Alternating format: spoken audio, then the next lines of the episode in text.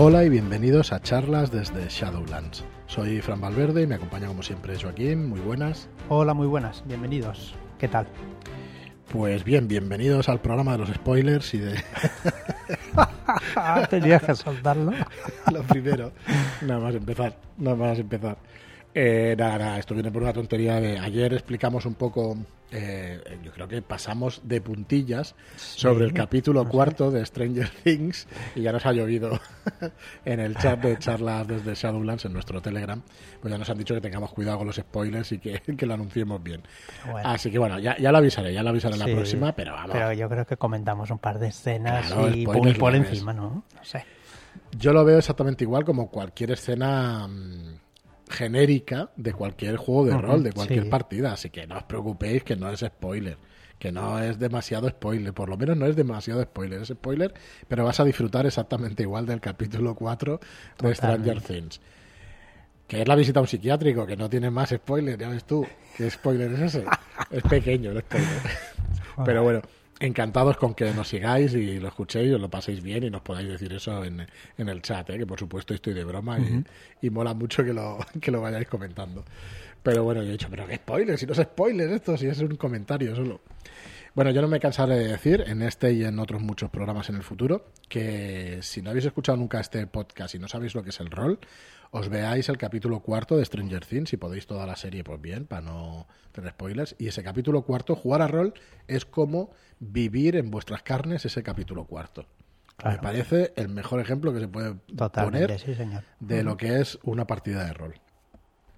Y el que no haya visto, la que no haya visto el episodio o el que no haya visto el episodio, que corra y se vaya a verlo antes de que le destripe más Sí, yo aquí en el podcast. Ya es el segundo día seguido que habla de él, con lo cual mañana... No, mañana no Bueno, va a mentir a setes es más. Eso sí que es un spoiler. Pues el próximo día verás tú. Lo va a explicar con todo pelo de, de señal. ¿Lo has acabado? ¿Los siete episodios? O... No, no, me falta creo que dos. ¿Pero el cuatro lo has visto? Sí, Pues entonces tú ya puedes escuchar el spoiler. ya sí, yo ya lo he A escuchado. mí me y- falta el último. y me faltó nada para explicarlo todo. A mí me falta el último. Bueno, pues eh, nada, nada, fuera de, de estas coñas, bienvenidos a charlas desde Shadowlands. Estamos en plena preventa del rastro de Cthulhu y tenemos eh, tres libros que hemos empezado ahora la preventa. El primero es el libro básico del rastro de Cthulhu, un libro básico que llevaba no descatalogado, sino que lleva mucho tiempo sin, sin estar en tiendas, sin stock. ¿Vale? Un libro que va a salir en tiendas a 44.95 y que en esta preventa está a 39.95, lo comprar, lo podéis comprar suelto. Eh, tapa dura con 246 páginas, o 248, perdonad, hablo de memoria. Con todo lo necesario para jugar el sistema Gumshow para los mitos Lovecraftianos. Y luego tenemos dos suplementos más, Cazadores de Libros de Londres, tanto el básico como Cazadores de Libros de Londres, escritos por Kenneth Hyde, que es toda una institución, la verdad, en los mitos de Lovecraft sabe un montón y un montón también del sistema Gumshow. No es autor, que el autor es Robin Delaus, pero Kenneth Hyde pues, hizo las modificaciones al sistema, lo de la cordura y, y la estabilidad. Y lo tenéis a un precio en preventa de 34,95. También lo podéis comprar suelto. Y por último, los archivos Armitage, que tendrá un precio de preventa de que tiene un precio de preventa de 34,95. Eh, no solamente hemos rebajado los libros por separado, sino que hemos hecho dos packs. El pack Guardián a 59,95. Ahorras bastante dinero, ahorras 15 euros. Y son los dos suplementos, los archivos Armitage y Cazadores de Libros de Londres. Y además de regalo, la aventura en físico del asesino de Thomas Fell. Y luego tenemos el pack Primigenio, que son 94,95, que con este ahorras prácticamente 25 euros. Y eh, es un pack que incluye los tres libros, el básico más los dos suplementos, más el asesino de Thomas Fell. Esta aventura que, que, bueno que estuvo colgada mucho tiempo en la web de Edge, que también estará colgado el PDF gratuito, pero que aquí ofrecemos el, el físico. Así que bueno, echarle un vistazo en shadowlands.es barra rastro porque creemos que son muy buenos precios y que, y que bueno, nos encantaría que entrarais con nosotros en, en esta línea que es el rastro de Cthulhu que tantas alegrías pues ha dado durante años a, a la afición de horror Lovecraftiano, la verdad. Muy bien, y una vez dicho esto, vamos por el podcast de hoy, que va a ser el comienzo de las profesiones para el rastro de Cthulhu. Y vamos a empezar, pues. eh, bueno, de hecho, Ya empezamos la semana pasada a Vimos, hablar un poquito de las profesiones y del mundo laboral, que, que cómo es. estaba en, en esa época, en los años 30, y cómo también cómo estaba ubicada la mujer en esa época, y cómo podemos jugar. En principio debemos jugar como nos dé la gana, ¿vale? Y bueno, eh, podemos no te da empezar ya. el libro bastante, bastante buenas, ¿no? Para que luego tú elijas de qué Exacto. manera hacerlo. Pues Pues empezamos venga. con las profesiones. El- La primera de todas, alienista. ¿Vale? Eres un especialista en enfermedades mentales. Te dedicas al psicoanálisis o a la neurología y tienes un doctorado en medicina con gran interés por las ciencias del comportamiento.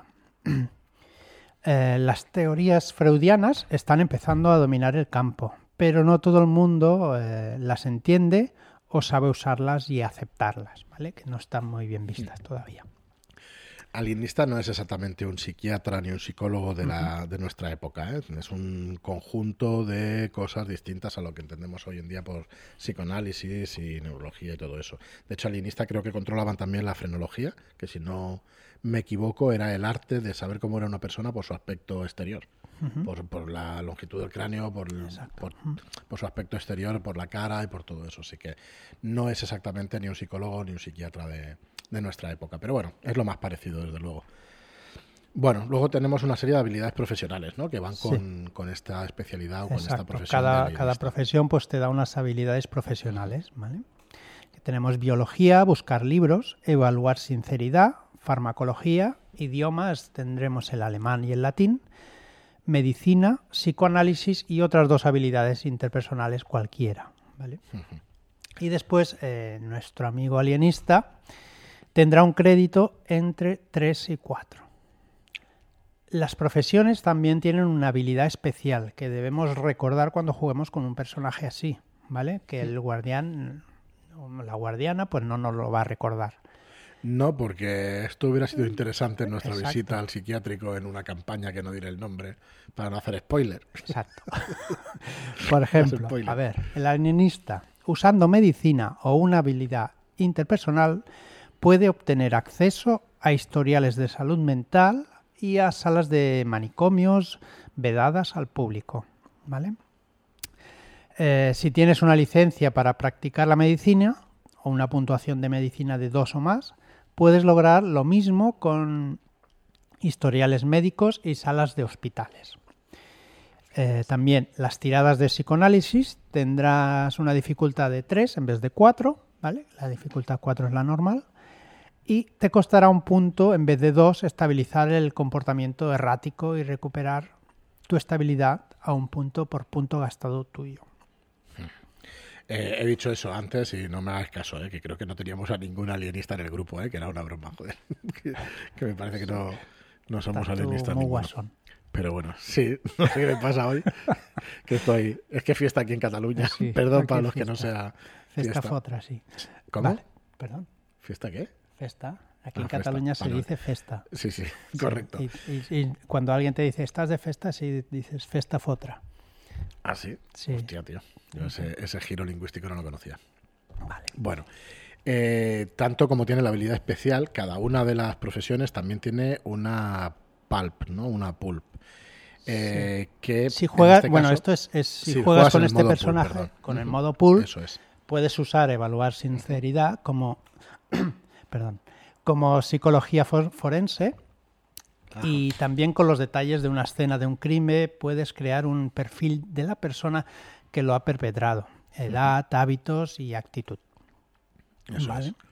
También puedes gastar puntos de construcción en la habilidad de hipnosis para poderla emplear. Muy bien, ya veremos la, eh, la habilidad de hipnosis cuando lleguemos y eso, porque hay cosas interesantes en las habilidades. Las habilidades suele ser una cosa que en el manual yo por lo menos me la salto bastante y suele ser interesante porque no todos los juegos, todas las habilidades sirven para lo mismo. Pero bueno, es verdad que como has leído tantas habilidades desde el tiempo de la llamada o desde hace tanto tiempo, al final pues suele saltarlas. Pero es interesante leerlas. Igual en una segunda lectura del manual, cuando ya has leído el manual en general y te has saltado eso, puedes luego leerte esa parte. Bueno, pues tenemos también a un anticuario anticuaria, que es una profesión típica de los personajes Lovecraftianos, que lo iremos marcando así, ¿no? En, Sí. en el tema purista. ¿Vale? Vienen con un triángulo, con una marca, una especie de triángulo en el libro. Y, y lo iremos señalando aquí en el podcast como profesión típica de los personajes Lovecraftianos. Bueno, un anticuario es una persona, puede ser una persona erudita que trabaja en un museo o un comerciante de antigüedades que ya comercie con libros, con objetos de arte eh, de otras épocas. Te encanta zambullerte en el pasado dándote una, seguridad, una segunda oportunidad a objetos de otras épocas. Habilidades profesionales, arquitectura, buscar libros, derecho, historia, historia del arte. Eh, Miki Leticia, historia del arte, que sé que, que una la está estudiando y el otro lo tiene, la carrera. Idioma, regatear y otra habilidad de investigación cualquiera como especialidad personal. Créditos de entre 2 y 5. Este es un- tiene un baremo un poquito más amplio. Y eh, como habilidad especial, una vez por aventura, pueden- puedes tener disponible en tu tienda un objeto útil o informativo para la actual investigación. También puedes tener un tomo relevante, aunque debe acordarse y usar la palabra, la habilidad correspondiente, historia del arte o buscar libros. Esto yo tengo un anticuario en Joe Hill en Mentiras Eternas, es anticuario. Y esto lo he tenido en cuenta. Lo que pasa es que es una campaña, como siempre estás lejos de, de tu lugar de origen, pues es complicado que, que Claro, pero- funcione. Pero bueno. Sí, En lo- pero también te lo dice. Sí, lo que pasa el es que bueno, al te lo final dice que puedes mandar enviar, que te lo manden o lo había intentado así. alguna vez, pero ¿Sí? al final mm, no ha cuadrado con lo que es la campaña, porque la mayoría de las cosas que se necesitan son cosas de los mitos y entonces no. Pero bueno, pues bueno, estaría bien, se lo recordaré a Jota, al máster. Oye, oye, que ahora que tengo aquí este ¿no? libro, tengo aquí este libro que ya lo intenté, creo, en una sesión y me dijo, "Mm, pero es que no da lugar. Digo, vale, vale, pues ya está. Dice- eh, nos dice el libro que el objeto de- puede ser una pista clave o ser usado, para, ser usado para avanzar en la investigación de forma rápida o salvarte de algún peligro gracias al uso que le has dado. Eh, pero dejar la ciudad donde está el objeto, llevarlo contigo, puede acarrear problemas. Puedes pedir que te lo manden, etcétera, etcétera. La persona que haga de guardián puede impedirte que tengas artefactos de los mitos poderosos y efectivos para quitarte la oportunidad de abusar de ellos y está en su derecho de intensificar sus efectos si los tuvieras. Creo que lo que pasó fue eso. Decirme, oye, pero es que lo que estás pidiendo es demasiado potente para lo que para lo que es esto. Eso es, es muy posible, muy posible. Y vas despabilado. No, yo al No. final porque coño, estas cosas del trasfondo pues mola meterlas en la partida. pero ostras, Es verdad, que es, es que te puedes cargar la Es que esta habilidad como- es, es, es muy bestia, es muy, muy tocha. bestia. Me Mm. parece muy tocho que tengas un, Te sacas un artefacto de la manga que pueda ser una pista clave o ser usado para avanzar en la investigación de forma rápida o salvarte algún... Bueno, hay que buscar la situación y se puede dar. Pero claro, si el jugador es muy muskin, pues, Mm. pues que no estropee la diversión, ¿no? Muy bien. Bien, pues seguimos si como con arqueólogo, arqueóloga, ¿vale?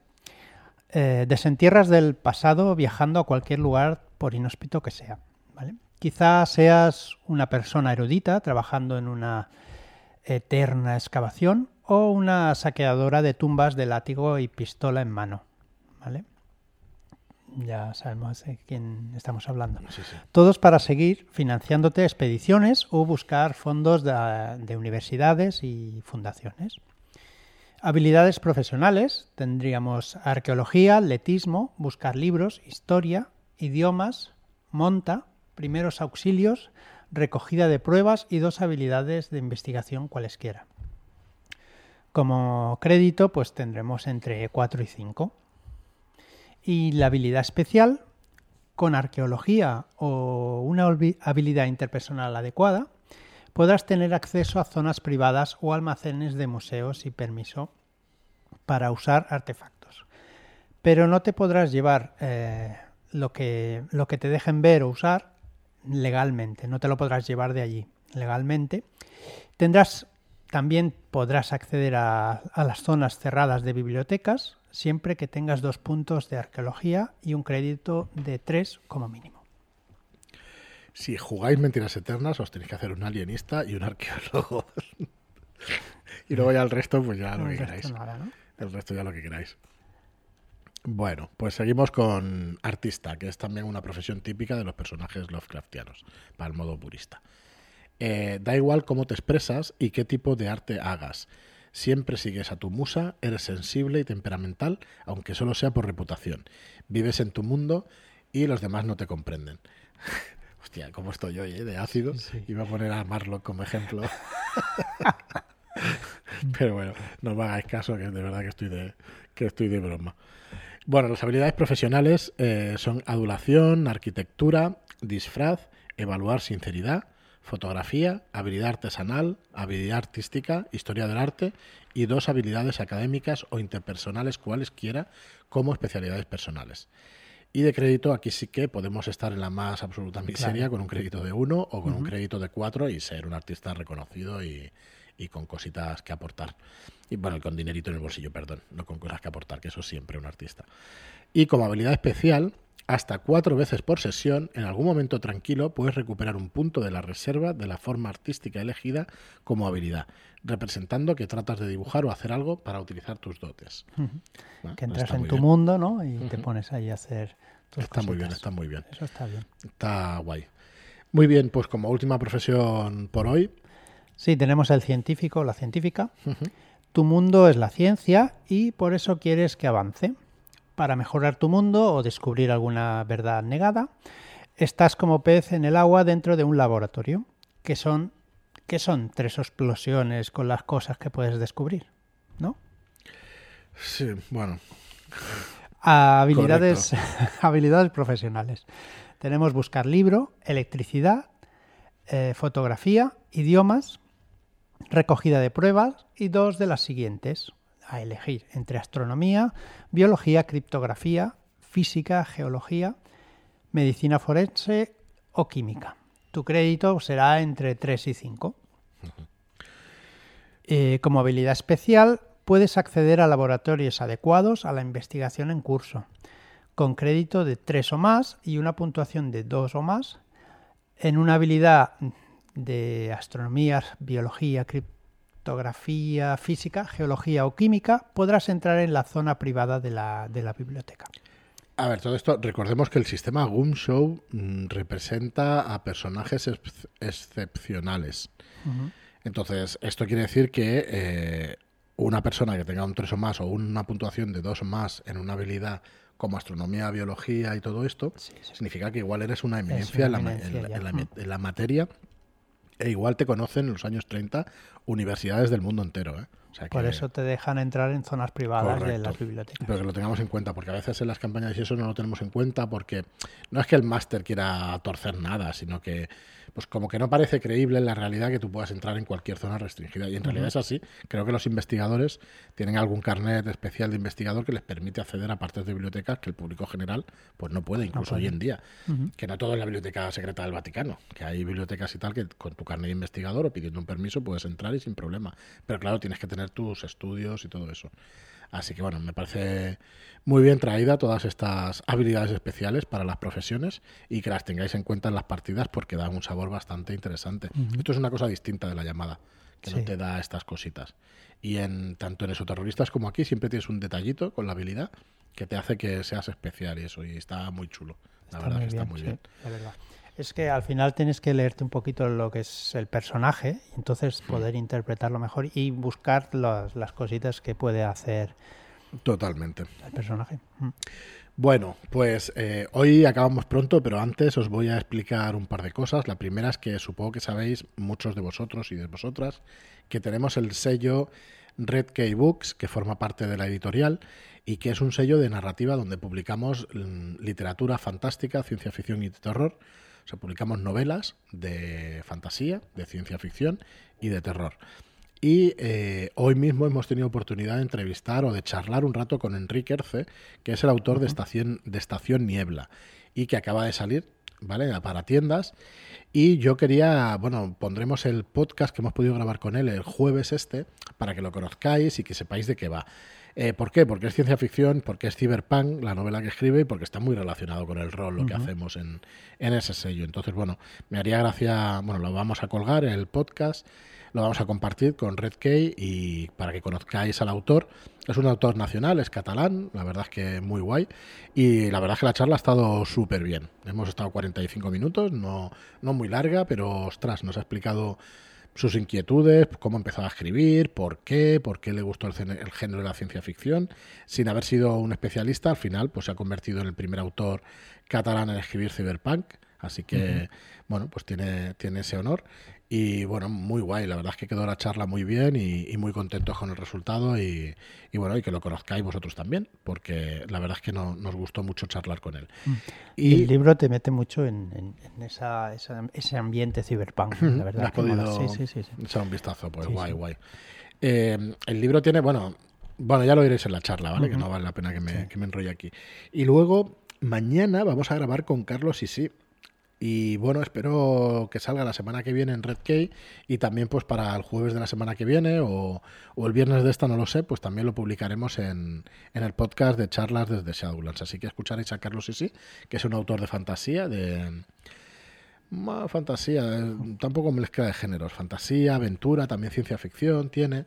Y, y que bueno, que hemos tenido la suerte de poder firmar con él eh, la adaptación a juego de rol de Rojo eh, que es una trilogía y que es un apocalipsis vampírico. Tiene cositas de vampiro, pero eh, yo creo que tiene más cosas de, de, Walking Dead, ¿vale? Que no son zombies, estos vampiros, pero tiene un apocalipsis que recuerda bastante. A ver si traemos un día también a, Marlock, porque él la ha leído la trilogía entera y, le gustó, a ver si nos comenta más cositas y por dónde va a ir el estilo de, del diseño del libro y de las ilustraciones y todo esto. Y bueno, nada más, recordaros esto para que vayáis teniendo conocimiento de, otras facetas de lo que vamos haciendo. Y nada, y muchísimas gracias por todo vuestro apoyo, que como siempre, pues estamos encantados. Acercaos a la web, está también la preventa de La bailarina rota y de A un segundo de la medianoche y otras historias de David Martín y de Enrique Camino. Y se le podéis echar un vistazo en la web, seguro que os gusta y las adquirís. Muchas gracias a todos por escucharnos, gracias por vuestras reseñas de 5 estrellas en iTunes, por vuestros me gusta y comentarios en iBox y hasta el próximo programa. Muchas gracias y hasta la próxima.